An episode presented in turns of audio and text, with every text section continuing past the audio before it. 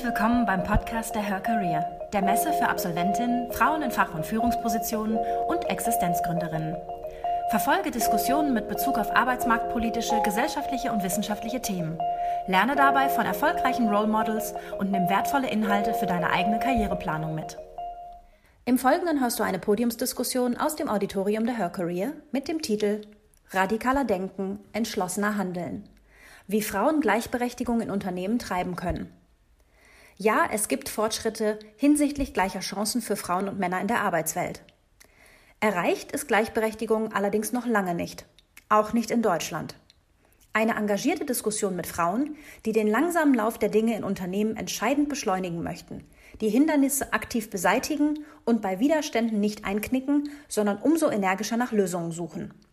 Unter der Moderation von Isabel Heuer, Founder und CEO Panda GmbH, diskutieren zum Thema Dr. Christine Solf, Senior Manager Accenture Consulting, Jana Janze, Unit Managerin Innovation Sopra Steria Consulting und Anja Bonelli, Head of Digital Business.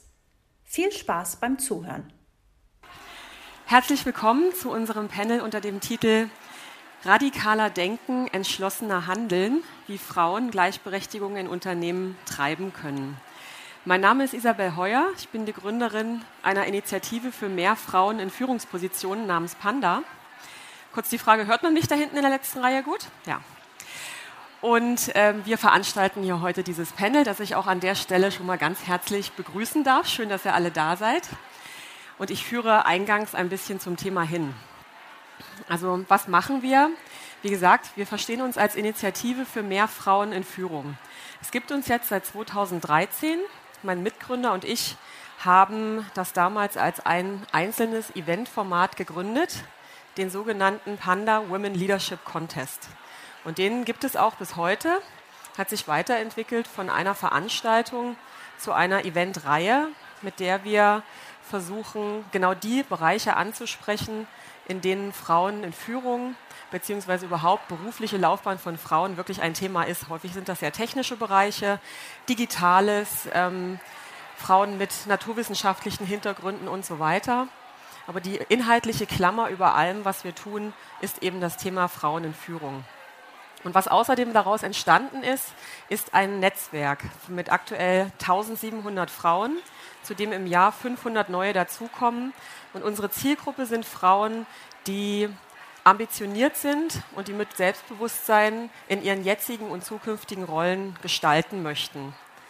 Und wir konnten ehrlicherweise am Anfang nicht absehen, wie sich das Ganze entwickeln würde. Also wir haben gesagt, wir probieren mal dieses neue Format aus, das wir uns da ausgedacht haben.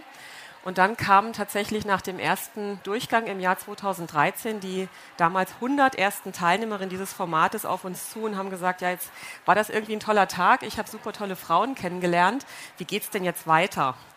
Und wir hatten eigentlich nicht vor, ein Netzwerk zu gründen, aber irgendwie hat sich daraus entwickelt und ist heute wirklich auch der Dreh- und Angelpunkt all unserer Aktivitäten.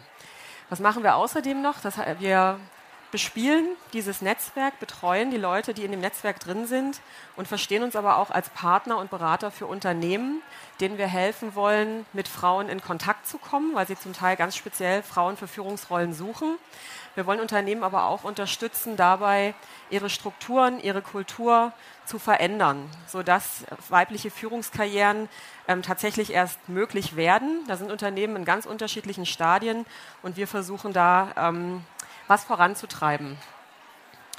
Warum dieser Titel Radikaler Denken, entschlossener Handeln? Als, wir, als es darum ging, was machen wir für ein Panel, ähm, kam ich so ein bisschen von meiner Erfahrung vieler, vieler Panels, die wir machen, wo wir dann am Ende häufig sagen, ja, okay, also wir haben das große Problem mal wieder nicht gelöst, wir haben auch das Rad nicht neu erfunden und irgendwie passiert einfach zu wenig. Ich meine, wir werden wahrscheinlich das große Problem heute leider wieder nicht lösen, das sage ich schon mal am Anfang. Aber äh, tatsächlich macht sich eine gewisse Frustration darüber breit, wie langsam die Entwicklung doch vorangeht hin zu mehr Gleichberechtigung. Und ich gehe noch mal einen Schritt zurück. Ähm, meine persönliche Reise auch. Wie kam es eigentlich dazu, dass ich mich in diesem Bereich engagiere und dann auch heute zu diesem Panel? Ich habe tatsächlich meine gesamte berufliche Laufbahn bisher in Netzwerken verbracht, ohne dass das jemals der Plan war. Ich bin neben meinem Studium eingestiegen in einem sogenannten Exzellenznetzwerk für Führungskräfte. Es war ein gemischtes Netzwerk. Ich war dort sieben Jahre und ähm, habe dann erstmal gemerkt, dass da sehr, sehr wenig Frauen waren, obwohl sich das explizit an Männer und Frauen gerichtet hat. Und das war tatsächlich der Hintergrund, ähm, zu sagen, ich möchte in diesem Gebiet mehr tun und die wenigen Frauen, die in dem Netzwerk waren, die haben mir tatsächlich die Augen dafür geöffnet, wie viel noch zu tun ist. Das war was, das hatte ich zu meiner, ähm, am Anfang meiner beruflichen Laufbahn im Studium wirklich 0,0 auf dem Schirm, dass das überhaupt noch so ein großes Thema ist. Und jetzt beschäftige ich mich seit sieben Jahren oder sechs Jahren machen wir Panda jetzt ähm, nur noch mit diesem Thema. Das heißt, wir sind im Kontext Frauen in Führung und auch in Unternehmen zu dieser Frage unterwegs. Und ich habe eigentlich immer noch das Gefühl, dass sich alles viel zu langsam bewegt und dass das Thema aus meiner Sicht sogar immer größer wird anstatt kleiner. Und deshalb ähm, heute der Versuch, ein bisschen radikaler mit euch gemeinsam zu denken und zu sagen, was muss ich denn wirklich tun in Unternehmen, damit wir nicht an der Oberfläche bleiben und damit die Schritte nicht so mini, mini klein sind, ähm, die wir tun. Für alle, die in dem Thema, danke, für alle, die in dem Thema vielleicht noch nicht so drin sind, ein paar Fakten am Anfang. Wo stehen wir denn eigentlich in Deutschland? Ich habe den Eindruck, häufig ähm, gefallen wir uns im Selbstverständnis, da vielleicht relativ modern unterwegs zu sein oder weit vorne. Ähm, das ist halt absolut nicht der Fall. Also zum Thema Frauen in Führung ist es so, in Deutschland sind circa 30 Prozent der Führungspositionen mit Frauen besetzt, im europäischen Vergleich nicht sonderlich gut. Schauen wir in die Vorstände, sind es dem neuesten Albright-Bericht zufolge 9,3 Prozent Frauen. Ähm, der kam gerade vor zwei Wochen raus. Da haben wir zumindest den Befund, dass es erstmals mehr Frauen in deutschen Vorständen sind als Männer, die Michael oder Thomas heißen. Ein kleiner Erfolg. Ähm, aber natürlich ist es ähm, einfach unsäglich mit über 90 Prozent Männern in Vorständen. Andere Zahlen, ähm, Gender Pay Gap, 21 Prozent in Deutschland. Es gibt immer die große Debatte, ist das überhaupt die richtige Zahl? Bereinigter, unbereinigter Gender Pay Gap. Eine andere Zahl ist 6 Prozent, die kursiert. Aber die Frage ist, warum überhaupt verdienen Frauen weniger als Männer? Auch da sind wir im europäischen Vergleich nicht gut aufgestellt. Ich weiß nicht, ob euch das, der Begriff Child Penalty was sagt. Kennt den jemand? Ähm, die Einbußen im Gehalt bei Frauen nach dem ersten Kind sind 61 Prozent, die sie im ersten Jahr weniger verdienen als Männer. Damit ist Deutschland im europäischen Vergleich Spitzenreiter, noch vor Österreich. Das ist die größte Lücke zwischen Männern und Frauen, die es nach der Geburt gibt. Und das setzt sich fort. Also auch zehn Jahre nach der Geburt des ersten Kindes ist das, hat das weiter Bestand. Ähm, und bei Vätern gibt es diesen Effekt interessanterweise nicht. Das sind sozusagen ein paar Fakten, um das mal zu illustrieren, wo wir stehen. Wir haben aber auch eigene Fakten dazu. Das heißt, wir machen in unserem Panda-Netzwerk, also unter sehr erfolgreichen Frauen, die schon in Führungspositionen sind, regelmäßig Umfragen, haben im letzten Jahr auch die, um die Frage gestellt, aus eurer Sicht, wo steht Gleichberechtigung bei euch im Unternehmen? Man konnte antworten, ist vollständig erreicht, ist so gut wie erreicht, ist auf einem guten Weg, noch weit entfernt oder Lichtjahre entfernt. Und es haben 63 Prozent mit den beiden letzten Optionen geantwortet. Und das muss man sich vor Augen führen. Also es waren ehrlicherweise nur vier oder so vier Prozent, die gesagt haben, noch Lichtjahre entfernt. Aber die meisten sehen das als etwas, was noch in weiter Ferne liegt. Und da muss man sich mal vor Augen führen, dass das eigentlich die Frauen sind, die wirklich schon erfolgreich und gut in ihrer Karriere unterwegs sind. Also wie ist das bei in anderen Gruppen Verkäuferinnen, Krankenschwestern und so weiter, über die wir ja ganz häufig auch gar nicht sprechen, muss man ehrlicherweise sagen. So, also das vielleicht, um das so ein bisschen ähm, ins Bild zu setzen. Eine letzte Zahl, der Global Gender Gap Report, stellt immer die Frage, wo stehen Länder im Vergleich, auf, äh, im, Vergleich auf, im Hinblick auf Gleichberechtigung. Da hieß es im letzten Jahr, in Deutschland sind es noch 108 Jahre, bis Gleichberechtigung in der Arbeitswelt erreicht wird. Großer Fortschritt. Das Jahr davor hieß es, es sind noch 217 Jahre. Das heißt, es tut sich ein bisschen was, aber wenn man sich die Zeitspanne vor Augen führt, 100 Jahre seit Einführung des Frauenwahlrechts, noch mal mehr, bis wir über das Thema nicht mehr sprechen müssen. Also das das ist der Hintergrund, warum wir heute darüber sprechen müssen, warum wir radikaler denken müssen und viel, viel entschlossener handeln. So, und das war die Vorrede. Jetzt begrüße ich endlich mein super tolles Panel. Dich zuerst, Caro. Caro ist ganz spontan dazu gekommen. Caroline Schlechtendahl wusste heute früh noch nicht, dass sie auf diesem Panel sitzen würde und ersetzt ähm, die Christine Solf, die leider absagen musste. Sie ist HR-Leiterin bei Payback hier in München und ganz langjährige Panda-Partnerin, eins der Unternehmen, mit denen wir sehr eng zusammenarbeiten. Dann haben wir Stefanie Jekal, auch sie Partnerin von Panda, Diversity Manager bei Bosch. Wir haben dieses Jahr gemeinsam schon ein großes Event gemacht und ich freue mich sehr, dass du heute hier das erste Mal auf einem Panel von mir sitzt. Anja Bonelli ist Panda-Mitglied, Head of Digital Business im Pharmabereich hier in München. Und Jana Janze ist Managerin für, jetzt muss ich spicken, Unit Managerin Innovation bei Sopra Steria Consulting und ebenfalls Panda-Mitglied. Und ich würde das Panel gerne eröffnen mit der Frage, an welchen Stellen bei euch in euren Umfeldern und Unternehmen wünscht ihr euch radikaleres Denken und entschlosseneres Handeln?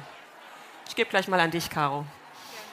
Ja, vielen Dank für das Intro, äh, Isabel. Ähm, wo wünsche ich mir radikaleres Denken und, und entschlosseneres Handeln? Um ganz offen zu sein, bei den Führungskräften. Also ich bin aus dem HR-Bereich, wie es die Isabel gerade gesagt hat. Und wir haben schon relativ viele Rahmenbedingungen geschaffen. Unter anderem sind wir jetzt eben seit vier Jahren zum Beispiel ähm, strategischer Partner, was für uns total wichtig ist in der Firma. Ähm, wir haben ganz viele Arbeitsvertragsmodelle, die es ermöglichen, dass Frauen ähm, auch Karriere machen und auch vernünftige Jobs haben, wenn sie Kinder haben und so weiter. Haben wir natürlich genauso für Männer auch. Ähm, also da haben wir sehr viele Rahmenbedingungen geschaffen und in der Theorie, also vielleicht so im Denken, sind wir schon ein paar Schritte weiter. Wir haben zum Glück auch einen CEO, der das sehr fördert, der ein Mann ist. Ähm, aber wir sind äh, im Handeln noch nicht gut genug. Und das ist dann eben oft das Thema, dass wir natürlich bei den Führungskräften ähm, und dann wiederum auch in der gesamten ähm, Mannschaft Kollegen haben, die sehr, sehr unterschiedlich denken, die sehr individuell sind und die in, in dieser Umsetzung des Themas, dass wir sagen, wir wollen Gleichberechtigung, wir wollen allen die gleiche Möglichkeit schaffen, wir wollen Frauen in Führung, wir wollen mehr Frauen in Führung, dass wir das noch besser umgesetzt kriegen. Das ist ein, ein Thema. Und zu den Lösungen kommen wir nachher. Ich mhm. hätte nämlich eine Idee, aber die sage ich dann nachher. Danke dir. Ein Hinweis. Wir haben hier relativ wenig Zeit. Das heißt, ich, wir werden es nicht so machen, dass wir jetzt diskutieren, danach stellt Fragen, sondern stellt bitte Fragen, bringt euch ein, diskutiert mit, wenn, wenn der Zeitpunkt da ist. Ja? Also einfach per Handzeichen, ich habe das im Blick und ihr könnt gerne direkt Fragen stellen. Ich gebe an dich weiter, Stefanie kann mich tatsächlich nur anschließen. Also ich würde mir auch mehr Mut bei äh, den Führungskräften wünschen. Wir arbeiten natürlich sehr intensiv mit unseren HR-Business-Partnern zusammen ähm, und haben tatsächlich in einigen Bereichen auch solche Maßnahmen eingeführt wie ähm, keine Shortlist geht durch, ohne dass da mindestens ein oder zwei Frauen drauf sind. Weil oft kommt natürlich bei uns aus den technischen Bereichen ähm, die Ansage, ja, es gibt ja gar keine Frauen in der Technik. Dann muss ich mal sagen, Bullshit, stimmt nicht, es gibt Frauen in der Technik. Und deswegen sind wir auch mit Panda verpartnert, weil wir genau damit die Sichtbarkeit der Frauen auch innerhalb des Unternehmens erhöhen können.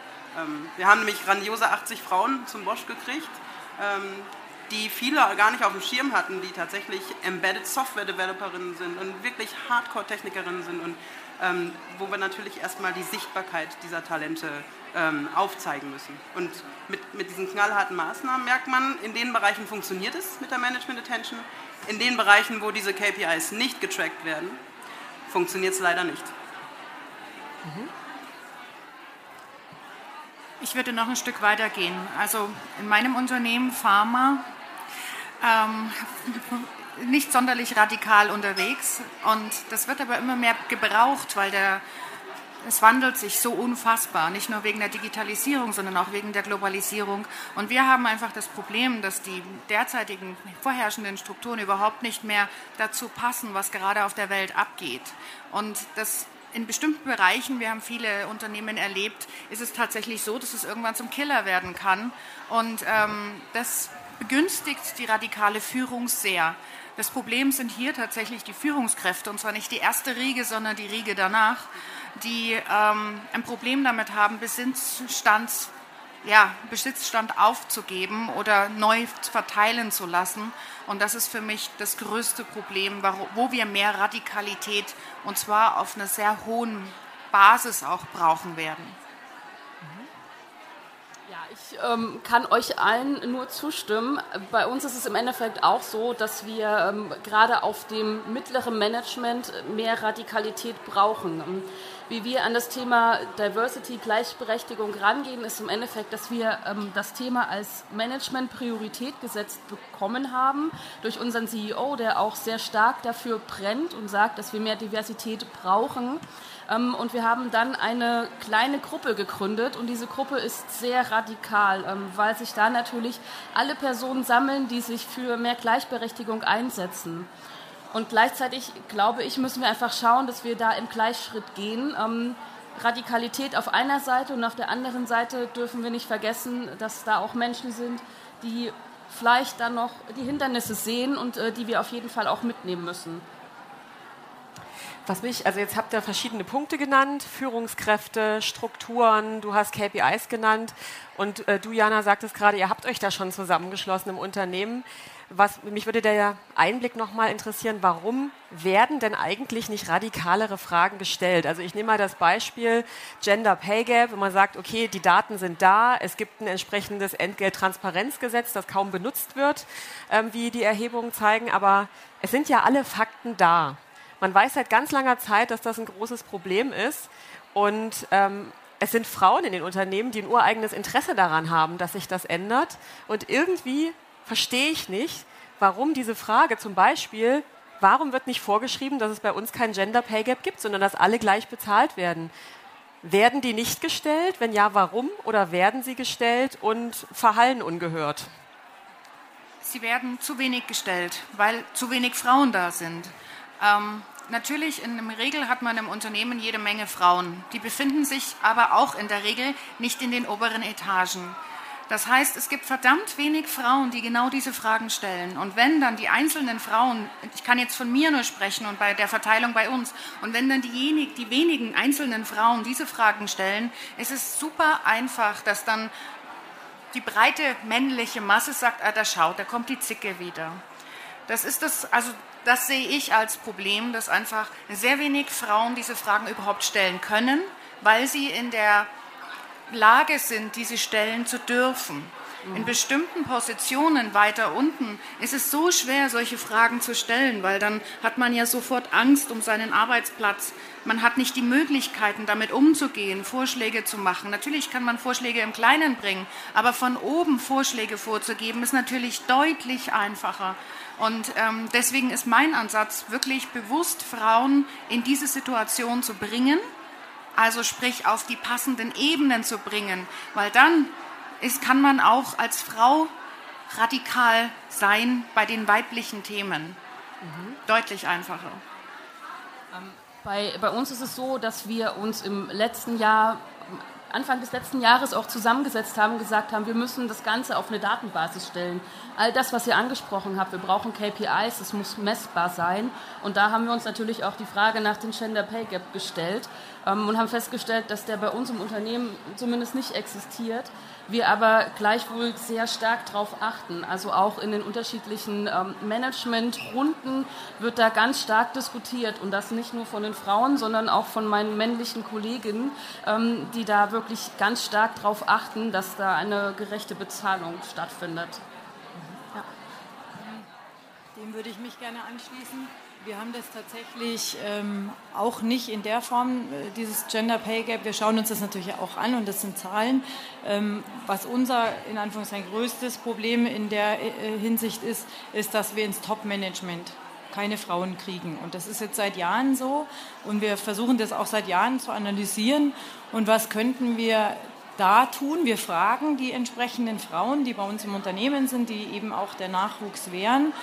Und da könnten wir zum Beispiel uns auch alle ein bisschen selber an die Nase fassen. Wir haben es vorhin auch kurz diskutiert. Da dürfen die Frauen auch radikaler werden. Also genau die Frauen, die dann gefragt werden, warum willst du denn nicht den nächsten Schritt gehen? Und wir haben das. Also wir haben, wir haben auch Frauen bei uns in den Reihen, die diesen nächsten größeren Schritte auch angeboten und die sich dann dagegen entschieden haben, ähm, aus diversesten Gründen. Und da gibt es einfach, glaube ich, noch sehr viel, sehr viel Bias, sehr viel Individualität und so weiter. Und diese Frauen dürfen, glaube ich, radikaler werden. So, jetzt haben wir ein paar Fragen. Ähm, ich muss mal, haben wir noch ein Mikrofon zum Rumgeben eigentlich? Wunderbar. Ich komme hingeflitzt.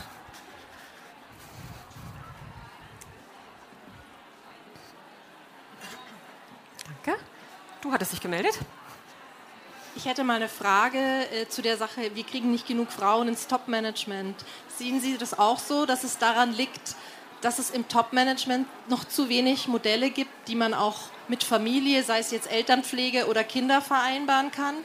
Ist das auch eine Kultursache? Ich glaube, dann wäre die Bereitschaft mehr da, wenn jemand sagt, ich muss jetzt mein Kind vom Kindergarten abholen, top hin oder her. Also ich, ich komme auch aus der Pharmabranche, eher ein bisschen konventionell und da wäre das eher noch die Ausnahme. Okay, einmal, ich, ich sammle mal. Einmal die Frage, hat das mit Vereinbarkeit vorrangig zu tun? Du wolltest was anderes oder ähnliches? Ja. Dazu Luthers Tümmel, European Women Lawyers Association. Ich weiß nicht, ob Sie das Buch Schacht der Dame gelesen haben, von Wiebke Köhler, sehr erhellend. Ich finde das alles sehr schön und theoretisch, aber wenn es wirklich auf die Top-Level-Positionen geht, dann ist das höchst fraglich, solange der CEO oder überhaupt die gesamte Geschäftsführung das nicht unterstützt. Also ich habe das selber erlebt, das ist ein Hauen und Stechen. Mhm. Mag jemand was dazu sagen? Ich gehe bei Gerne. Frage. Vielleicht gleich zu diesem Thema CEO. Also der, unser CEO ist einer der Hauptverfechter, dass wir zum Beispiel Panda-Partner sind. Also und der hat es auch als sein strategisches Ziel, das Thema mehr Frauen in, in Top-Führungspositionen. Ähm, also das wäre es gar nicht. Das ist die, die Theorie und die Rahmenbedingungen stimmen. Wir haben eben diese Schere zwischen Theorie und Praxis. Und wir kriegen, und das ist ganz sicherlich ein Thema von, von Mindset und auch dieses natürlich die, die Rahmenbedingungen. Theoretisch haben wir das. Theoretisch ist es kein Problem. Ähm, auch, wir haben sehr viele Frauen in Führungspositionen, die in Teilzeit arbeiten, aber eben nur bis zu einem gewissen Level. Da ist irgend so eine Grenze. Ähm, und da, das ist ganz vielschichtig von, ja, dann muss ich vielleicht noch mehr leisten, ich muss noch mehr von mir aufgeben, ich habe noch weniger Zeit für die Familie und so weiter. Oder ich will auch nicht auch in so einer Männergesellschaft, die es bei uns noch ist. Also gibt es ganz viel. Vielleicht strahlt unser Management auch etwas aus, was es gar nicht ausstrahlen möchte. Also gibt es ganz viele Faktoren. Ähm, drum, also das ist dieses, wo wir Radikalität brauchen. Wir brauchen jetzt auch Frauen, die es vormachen. Wir brauchen Role Models. Wir brauchen die, die es ablehnen bei uns, die uns sagen, warum? Was, was sind die Punkte, die wir, die wir verbessern können? Mhm. Und da, glaube ich, kommen wir dann hoffentlich irgendwann in die Praxis. Ähm, da möchte ich tatsächlich widersprechen. Ähm, das kann natürlich bei euch so sein, bei uns ist es nicht so. Da, da oben im Management, im Top-Management, da ist eine homogene Masse ich drücke es jetzt mal sehr böse aus, aber ähm, wenn man die zum ersten Mal nur einmal gesehen hat, kann man sie hinterher nicht mehr unterscheiden. Da als jemand reinzukommen, der anders aussieht, der vielleicht auch, was weiß ich noch, uh, Kleider trägt und äh, dann auch noch Ansprüche hat, wie ich hole mein Kind vom Kindergarten ab, ähm, da muss man wirklich auf so vielen Ebenen aggressiv dagegen vorgehen, dass man als Störfaktor wahrgenommen werden muss. Und das ist sehr häufig, glaube ich, der Fall. Bei anderen wenn es bei anderen Unternehmen schon funktioniert, ist das toll. Aber da der, der Bote zu sein, der den Jungs zeigt, dass die Welt jetzt anders ist, der Bote, der erste Bote wird nun mal immer erschossen, das ist so. Und ähm, deswegen kann ich mir vorstellen, dass sehr viele Frauen sagen, boah, nee, das tue ich mir nicht an. Da muss ich dann mit den Jungs hier auch noch immer rauchen gehen und keine Ahnung was alles machen. Und mittags sitzen die immer zusammen und tun wahnsinnig wichtig. Ähm, das erlebe ich ja auch. Und auch ich habe dann öfters gedacht, warum sollte ich mir das antun? Warum? Ich bin dann die Einzige, ob ich noch wirklich jemanden nachziehen kann, I don't know. Was bringt's? Was bringt's mir tatsächlich? Weil von dir wird natürlich dann eine gewisse Leistung verlangt. Die Jungs sagen dann, ja, also Kindergarten ist nicht mehr, ne? Das kannst du knicken. Das heißt, man ist eigentlich permanent an mehreren Sachen, an mehreren Fronten am Kämpfen. Und ich kann verstehen, dass dann viele Frauen sagen, ich habe da keine Lust dazu. Da die Radikalität auf so einer Breite zu verlangen von einzelnen Personen ist tatsächlich verdammt viel verlangt. Und ja, wir brauchen diese Radikalität, wir brauchen diese Personen dazu. Aber diejenigen, die das sind, die sollten wir sowas von feiern, weil die bereiten den Weg für alle anderen vor und haben in der Regel hauptsächlich Ärger damit. Danke. Es kommen noch weitere Fragen. Ich, ich gebe noch mal weiter. Jana, du darfst gleich. Also Szenenapplaus auch gern genommen. Ja, hallo, also ich komme aus der klassischen Beratungsbranche, äh, wo halt eine typische Männerdomäne ist und die Erfahrung, die ich gemacht habe, ist genau das, was eben die Kollegin da vorne gesagt hat. Es herrscht oben die absolute gläserne Decke. Da oben ist ein Männerclub, der zusammenhält. Hinter den Kulissen wird sich gefetzt ohne Ende. Aber wenn es darum geht, Frauen zu unterstützen, in die Führungsposition zu kommen, dann sind die sich alle einig, nein. Und was ich mir wünschen würde, wäre auch mal ein bisschen Support von der Basis der Frauen, die dann sagen, hey, da ist eine Powerfrau, die tut sich das an und jetzt möchte ich die auch gerne mal von unten unterstützen und bestärken und sagen, ja, die hat die Kompetenzen dafür und wir unterstützen die jetzt und gegen diesen Männerclub und sorgen dafür, dass sie einmal die Chance hat, auch ihre Kompetenz unter Beweis zu stellen, ohne dass sie sich verändern muss, sich anpassen muss, sondern einfach sie selbst sein darf. Nämlich das ist eigentlich unsere Stärke, dass wir sagen, wir brauchen uns gar nicht anzupassen. Wir haben so vielfältige Kompetenzen, dass wir eigentlich mal nur die Chance brauchen, um uns beweisen zu können, ohne uns rechtfertigen müssen, dass wir Frauen sind. Passt sehr gut zum Untertitel des Panels. Vielen Dank. Ähm, unter anderem aus der Überlegung heraus ist der Untertitel auch, was Frauen für mehr Gleichberechtigung in Unternehmen tun können, was natürlich nicht bedeutet, dass Männer es nicht tun sollten, aber das ging gerade genau in die Richtung, was können wir eigentlich tun. Es gibt, Jana, du wolltest noch was sagen? ich gehe weiter mit Fragen. auch gerne reinhaken, weil es ist tatsächlich so, dass wir Frauen auch viel dafür tun können. Ähm, wir haben bei Bosch tatsächlich momentan nur 17 Prozent Frauen in Führungspositionen. Aber wir stellen sicher, dass sie sich untereinander vernetzen. Und gerade in den Bereichen, wo wir schaffen, nicht nur eine, sondern mindestens zwei Frauen auf die Ebene zu bringen, ähm, dass sie sich gegenseitig unterstützen. Und dann sind sie eben nicht nur diese eine, eine Frau, die da oben äh, bestehen muss, sondern es sind mindestens zwei Frauen.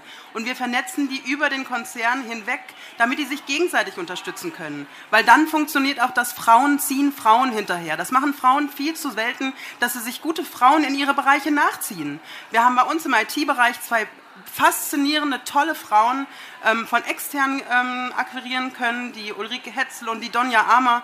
Und die machen das bravourös. Die haben es geschafft, die Unternehmenskultur in dem Bereich zu verändern. Wir haben ein komplettes Board, das besteht aus zwei Frauen, einem Inder als P und einem Deutschen. Da ist der deutsche Mann in der Minderheit. Eine wahnsinnige tolle Erfolgsstory, weil die tatsächlich es geschafft haben, dass es selbstverständlich ist, dass Frauen Bereichsleiter darunter sind. Und da gibt es Grenzen. Da wird ein Board-Meeting dann halt bis 17 Uhr gehalten und danach ist vorbei. Und wenn man ein Thema hat bis 17 Uhr und man noch mehr Zeit braucht, dann muss man sich aufs nächste anmelden. Fertig. Und da muss man Grenzen setzen. Und das muss man vorleben. Mhm. Jana, wolltest du noch? Ich wollte ja. dich vorhin nicht. Ja. Ähm, das, das, passt eigentlich ganz gut zu dem, was du gesagt hast. Ich glaube, es äh, sollte nicht so sein, dass eine Frau nach vorne geht und versucht, es alleine zu, zu machen und wird dann vielleicht äh, erschossen, stirbt, was auch immer. Nein, keine Ahnung. Ähm, ich, ich viel, glaube vielmehr, dass äh, wir Frauen mitziehen müssen. Und das ist was, wofür ich auch stehe und was ich auch bei uns im Unternehmen vorantreibe. Es bringt nichts, wenn ich mich nach, alleine nach vorne stelle und sage, wir brauchen mehr Gleichberechtigung, wir müssen das machen. Das funktioniert nicht, wenn ich da hinten dran den Rest der Kolleginnen vergesse. Ähm, wir müssen dafür sorgen, dass wir das gemeinschaftlich machen und dass, wenn eine nach vorne geht, auf jeden Fall noch mehr mitgezogen werden. Okay, vielen Dank. Ich gebe mal weiter. Hier ist eine Frage und ich sehe auch noch andere. Ja, ich wollte eigentlich auch nur sagen, dass ähm, wir, glaube ich, verhindern, verhindern, müssen, dass eine Isolation der einzelnen Frauen eben stattfindet, weil die Isolation ist das, was uns eben nicht voranbringt. Und ich glaube auch, dass wir eine Radikalisierung brauchen. Aber die Frage ist ja, brauchen wir nur die Radikalisierung oder brauchen wir auch Allies?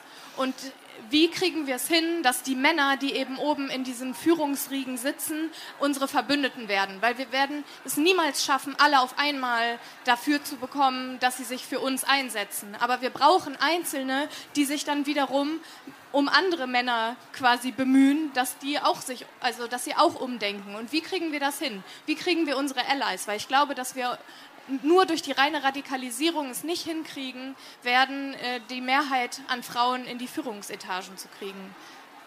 Ich nehme die Frage mal als Anlass zur Überleitung sozusagen in den nächsten Block mit Hinblick auf die Zeit. Also wir haben jetzt darüber gesprochen, wo sind die Probleme und wollen natürlich hoffentlich zumindest noch so ein paar Ideen auch haben, wie kann es aussehen. Also ich nehme deine Frage zum Anlass. Habt ihr vielleicht ein schönes Beispiel, wo es gelungen ist, die Männerriege aufzubrechen ähm, und Allies zu gewinnen? Passt ganz gut zu dem äh, Thema Radikalisierung organisiertes Handeln in dem Fall. Was wir zum Beispiel gemacht haben, eben mit Unterstützung des CEOs, ist, dass wir die gesamte Geschäftsführung und Geschäftsleitung, die eben bis auf eine alle Männer sind, ähm, dazu verpflichtet haben, ein Mentorenprogramm für weibliche Führungskräfte mitzumachen als Mentoren. Jetzt ist Mentor sein und nicht sein wollen, ist ein bisschen schwierig.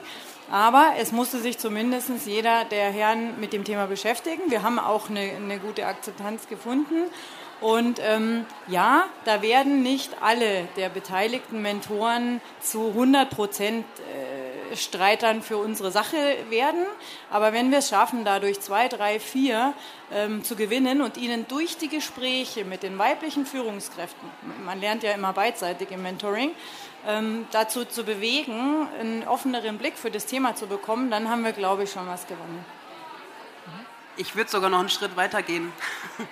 Also wir haben es tatsächlich jetzt mal ausprobiert, neben den bestehenden Frauen-Mentoring-Programmen, die wir beim Bosch schon relativ viele Jahre etabliert haben, äh, ein Reverse-Mentoring anzubieten. Das bedeutet, wir haben ein Frauennetzwerk, das nennt sich Heratec, das sind ähm, Führungs-, also Frauen mit Führungsanspruch aus dem MINT-Bereich, die gesagt haben, wir stellen uns als Mentoren für Führungskräfte, für männliche, um denen mal unsere Perspektive auf das Business zu zeigen und auch aufzuzeigen, was sie machen können, um mehr Frauen in ihre Bereiche zu richten und welchen Mehrwert das haben kann, die, die weibliche Perspektive auch im technischen Umfeld zu haben. Und das funktioniert super. Wie einfach oder leicht war es, die Männer dazu zu gewinnen, mitzumachen? Ähm, wir haben natürlich beim ersten Piloten erstmal ein paar ausgewählte Führungskräfte gewählt, die grundsätzlich schon mal offen waren, aber das verbreitert sich dann ja durch Word of Mouth. Und die erste Runde vor drei Jahren ist richtig gut gelaufen und wir sind jetzt im dritten Jahrgang und mittlerweile melden sich die Männer selber bei uns. Mhm. Es gab noch weitere Fragen, glaube ich. Wolltest du noch? Ja. Ähm, Stichwort Lösungen suchen, das wurde gerade eben auch aufgewiesen.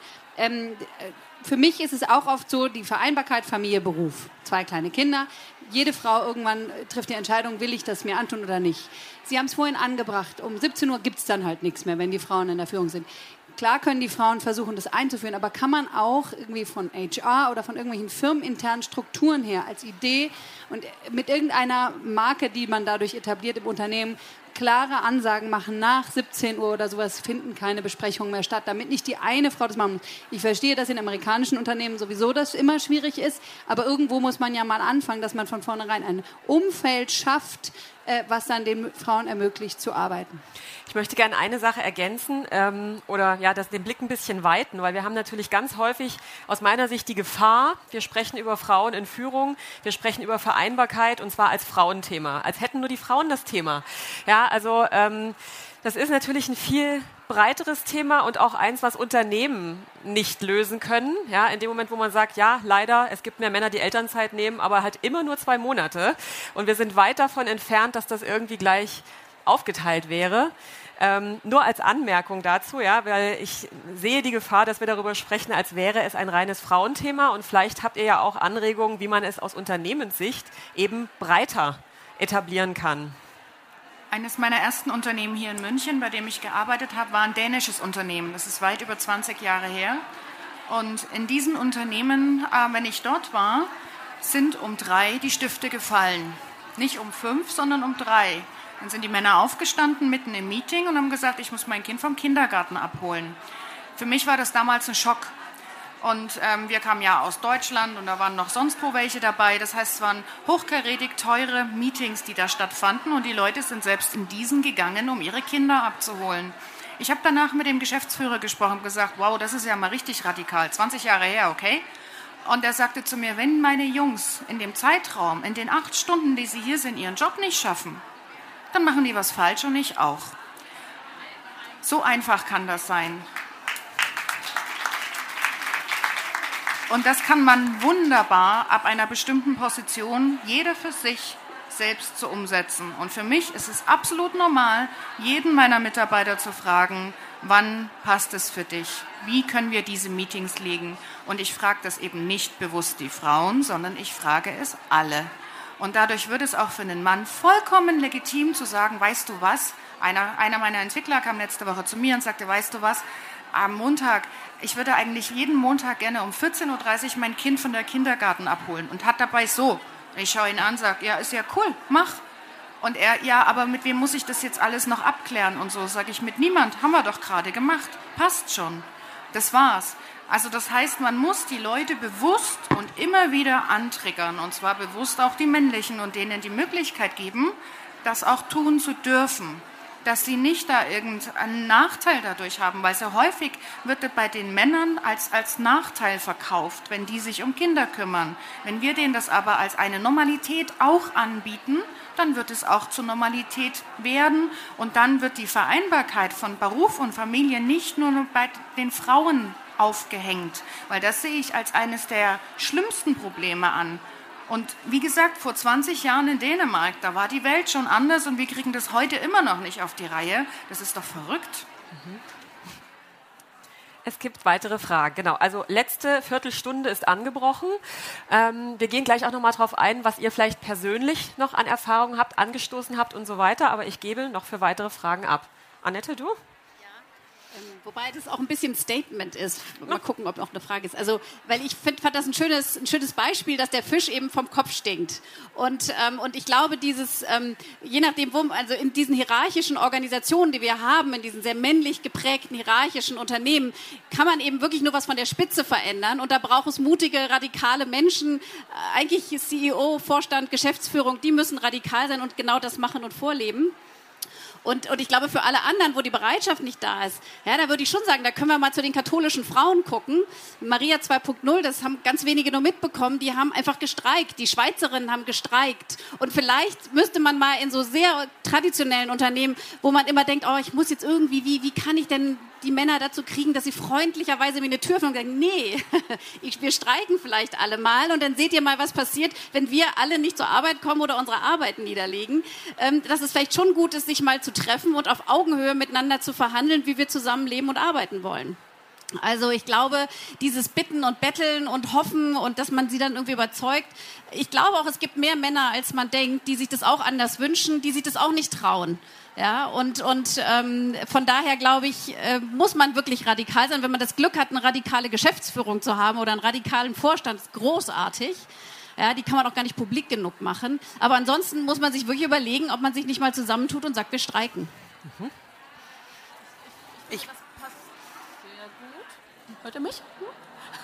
Hm? ich finde, das passt sehr gut, äh, dass es ist einfach ein Umdenken, was gerade passiert. Äh, das ist nicht nur die, die ähm, älteren Männer, die vielleicht in den Vorständen drin sind. Zu mir kam letztens ein Kollege und meinte, ey, ich finde das total super, dass ihr euch so stark dafür einsetzt, weil ich habe jetzt auch die Möglichkeit, mich um meine kleine Tochter zu kümmern, dafür, dass ihr euch so sehr dafür einsetzt. Und schon habe ich wieder einen Befürworter für das ganze Thema der männlich ist, äh, der vielleicht noch nicht im Vorstand oder in, im höheren Management ist, der aber auf jeden Fall das ganze Thema auch supporten wird. Ja. Glaub, Gibt es noch weitere? Ja. Weitere Fragen, Anmerkungen? Untertitel dieser Veranstaltung war ja, was wir Frauen oder die Frage, was wir Frauen äh, tun können. Und mhm. das wäre jetzt außer Streiken genau meine Frage, die ich stellen würde. Und zwar ganz konkret in traditionellen Konzernen. Mhm. Ist schon fast unsere Schlussrunde sozusagen. Ja, äh, wir sind auch schon fast am Ende. Fang glaub, an. Ja, ich glaube, was wir Frauen tatsächlich machen können, ist, da muss sich manchmal auch unsere Frauen, die auf bestimmten Ebenen ankommen, daran erinnern ihr habt so lange dafür gekämpft, dort angekommen zu sein und ihr seid jetzt an der Position, Sachen zu ändern, weil ihr seid jetzt am Kopf. Ihr könnt die Rahmenbedingungen ändern für euren Bereich. Ihr könnt eure Männer mitnehmen und sagen, hey, auch ihr habt die Möglichkeit, um 17 Uhr zu gehen oder um 16 oder 15 Uhr, um eure Kinder abzuholen. Ähm, und die Rahmenbedingungen, das ist eine Geschichte, die haben wir beim Bosch. Wir haben eine Konzernbetriebsvereinbarung zum mobilen Arbeiten. Als die 2014 live ging, kamen Führungskräfte auf mich zu und haben gefragt, Mist, wie kann ich denn jetzt meinen Mitarbeitern verbieten, Homeoffice zu machen? Ich so, äh, nicht, gar nicht. Du kannst höchstens diskutieren, wie ihr das in den betrieblichen Kontext bringt, aber du kannst deinen Mitarbeitern nicht mehr verbieten, Homeoffice zu machen. Das ist schon mal der Umkehrschluss. Du musst erstmal Rahmenbedingungen schaffen, die unabdingbar sind. In dem du dich bewegen kannst. Und dann kannst du als Frau, wenn du da angekommen bist, selber die Spielregeln gestalten. Und da müssen wir auch mutig sein. Wenn wir in einer Ebene angekommen sind, andere Frauen nachziehen, Rahmenbedingungen verändern und auch die Männer werden es uns danken, weil ich habe auch genug Kollegen, die Kinder haben und die auch um 17 Uhr spätestens, gerne auch mal um 14.30 Uhr ihre Kinder von der Kita abholen wollen. Und das ist möglich, solange man miteinander redet und über flexible Arbeitsmodelle redet und nicht über Teilzeit und Vollzeit. Im Endeffekt ist es doch ein flexibles Arbeiten, was wir wollen. Und selber bestimmen, was passt rein und was nicht. Ich hake ganz kurz ein. Wir hätten noch Zeit, um eine Frage anzunehmen vor der Schlussrunde. Möchte noch jemand eine Anmerkung machen oder eine Frage stellen? Ja.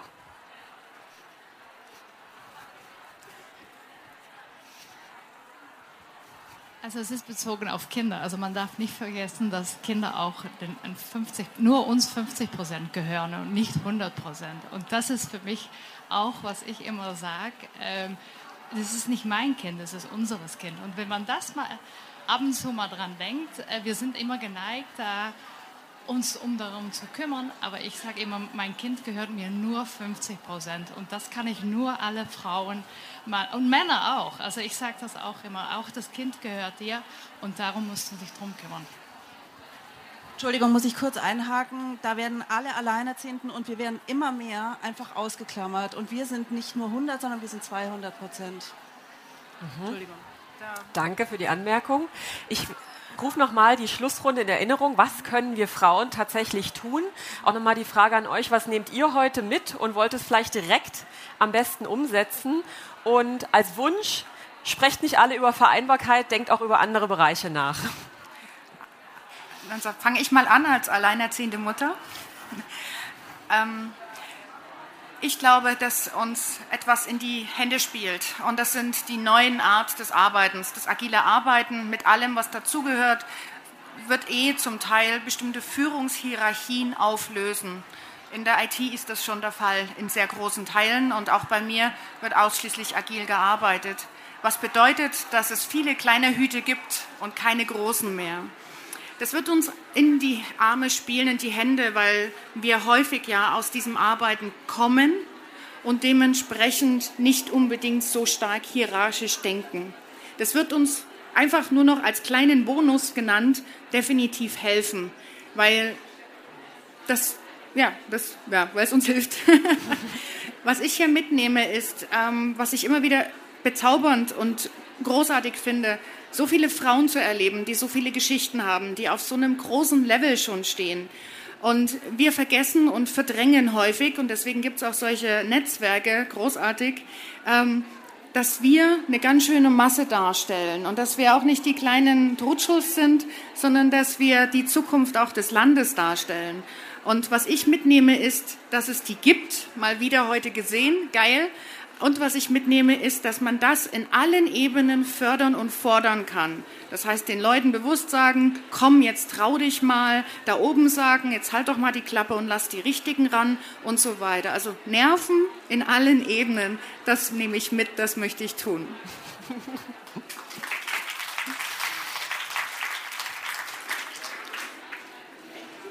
Ich muss tatsächlich eine kleine Anekdote ähm, erzählen, die ich aus der Berichterstattung der Bits and Pretzels mitgenommen habe. Obama war da und hat selber berichtet, was er getan hat, um Gleichberechtigung bei sich im Stab ähm, besser umzusetzen.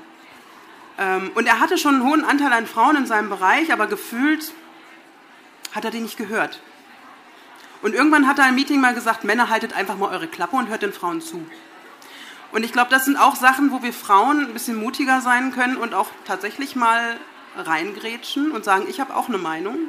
Ähm, und wenn man selber in der Führungsposition ist, den Männern sagen, haltet euch mal kurz zurück. Grundsätzlich zuhören hilft, da lernt ihr vielleicht noch was. Ähm, und das können wir, wenn wir in Führungspositionen sind, einfordern oder auch mal die CEOs darauf hinweisen, du hast immer das Zepter in der Hand, wenn du in Meetings unterwegs bist. Forder das doch mal ein, dass jeder einen gleichberechtigten Redeanteil kriegt. Und schon wirst du mehr Perspektiven auf den Tisch kriegen. Danke dir. Bevor ihr beiden, danke. Ich sehe hier unten die ganze Zeit schon, ich weiß nicht, Frust, Wut, keine Ahnung. Ich gebe noch eine Wortmeldung her. Ich frage mich halt bei dieser Geschichte, äh, wir müssen mehr reingrätschen, wir müssen unseren Redeeinteil an, einfordern. Das ist doch was, was vielleicht überhaupt nicht zu unserer Natur passt, weil wir müssen uns dann den männlichen äh, Diskussionsstrukturen anpassen. Und ich will mich der männlichen Diskussionsstruktur nicht anpassen, ich will meine eigene Diskussionsstruktur haben. Und das, wie funktioniert das, dass wir das hinkriegen, ohne dass wir uns vorher anpassen müssen? Ich finde es so leid. Also, mhm. Das, äh, das, äh, passt gut, äh, was du sagst, zu dem, was ich als Schlussstatement sagen wollte.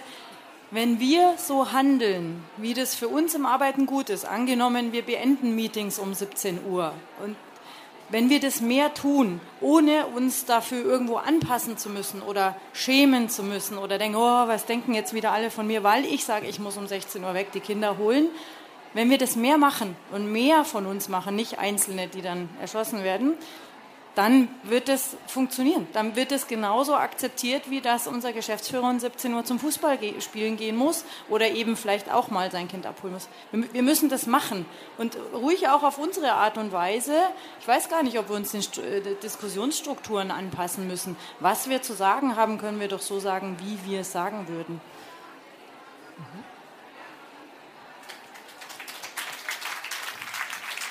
Also ich, ich glaube auch, dass wir uns auf keinen Fall anpassen sollten. Ich finde das sehr fatal, wenn, wenn wir gesagt bekommen, so jetzt stell dich mal ein bisschen breitbeiniger hin und jetzt red mal noch ein bisschen tiefer, weil das ist angenehmer für die Männer. Ja, Bullshit. Nein, das ist überhaupt nicht. Ähm, wir sollten uns nicht verändern und ich lebe da oder für mich habe ich jetzt gerade eben eher die Radikalität genau in dem Fall mitgenommen. Wir müssen mehr so bleiben, wie wir sind, ähm, damit wir auch ja, mehr Frauen nachholen können und die dann vielleicht auch einen einfacheren Weg haben, äh, die sich da viel leichter durchsetzen können, weil einfach mehr von uns auch da sind ähm, oder vielleicht auch mehr Männer da sind, die genau das Gleiche fordern und genau das Gleiche wollen, wie wir es auch vorleben und wie wir es auch ja, im täglichen Handeln beweisen. Ich glaube, wir müssen mehr so bleiben, wie wir sind. Ja.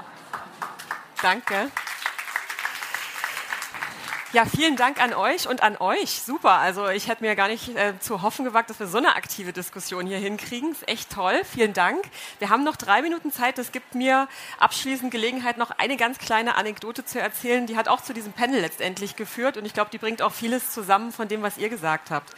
Wir standen auf einer Afterwork-Veranstaltung von uns zusammen mit einer, die in einer hohen Führungsposition bei Siemens ist und dort ganz kurz erst war von außen und mir gesagt hat, boah, du machst ja gar keinen Begriff, wie das da läuft läuft. Und ähm, die ist im Bereich Customer Success Management und hat eine Teamleitung. Und eine aus ihrem Team ist in Elternzeit gegangen und wollte zurückkommen in Teilzeit. Und der Vorgesetzte hat gesagt, der Job geht nicht in Teilzeit. Die kann in Vollzeit zurückkommen oder sie kommt eben nicht zurück oder nimmt einen anderen Job oder wie auch immer. Und die, mit der ich gesprochen habe, wollte das nicht akzeptieren und hat gesagt, ähm, da werde ich doch erstmal nachhören und hat mit dem Kunden gesprochen und hat gesagt, hier, Frau Müller würde jetzt zurückkommen und wäre dann Montag bis Freitag von dann und dann bis dann und dann für Sie ansprechbar. Ist das okay? Und der Kunde hat gesagt, ja super, dass ihr zurückkommt, wir freuen uns, das kriegen wir irgendwie hin. Sie hat dann sozusagen auf eigene Verantwortung diejenige zurückkommen lassen in Teilzeit und es hat funktioniert. Und das fand ich ein super Beispiel, dass ganz vieles von dem, was ihr gesagt habt, auch zusammen, zusammenbringt es ging nicht darum, sich irgendwie, die hat sich weder angepasst, noch hat sie dem Druck nachgegeben, sondern hat sozusagen in ihrem Rahmen, und das war ein kleines Team mit einer kleinen Teamführung, genau in diesem Kosmos die Bedingungen geschaffen und das auch auf eigene Verantwortung durchgesetzt. Und das finde ich ist so ein ganz mutmachendes Beispiel, wo ich glaube, dass ganz viele von uns ähm, man muss gar keine hohe Führungsposition dafür haben, sondern in dem Rahmen, wo es möglich ist, was tun können mit dem Selbstbewusstsein. Und das ist übrigens auch unsere Wette mit Panda, mit dem, was wir tun, dass wir sagen, wenn mehr Frauen in diese Rollen kommen und den Gestaltungsspielraum nutzen, dann wird sich wohl oder übel was verändern. Ich sage nicht, dass das einfach ist oder dass das dann plötzlich alles so geht, aber ich glaube, man hat jeden Tag sehr viele Gelegenheiten, etwas zu tun. Und das kann auch sein, ich rede positiv über jemanden, ich empfehle jemanden weiter. Das sind alles Sachen, die wir vielfältigst jeden Tag tun und die, glaube ich, Möglichkeiten sind, häufig im Kleinen, aber irgendwann dann auch im größeren Rahmen was zu verändern. Insofern vielen Dank an alle. Ich hoffe, wir konnten davon überzeugen, dass es überfällig ist, radikaler zu denken und entschlossener zu handeln. Und ich hoffe, dass ihr alle nach Hause geht mit einer Idee, wie ihr das ab morgen machen könnt. Dankeschön. Danke fürs Zuhören. Weitere spannende Folgen und aktuelle Informationen zur kommenden Messe findest du unter www.her-career.com. Bei der Her Career triffst du zum Erfahrungsaustausch auf Role Models und Top-Entscheider aus Wirtschaft, Wissenschaft und Politik. Ein Besuch, der sich mehr als auszahlt.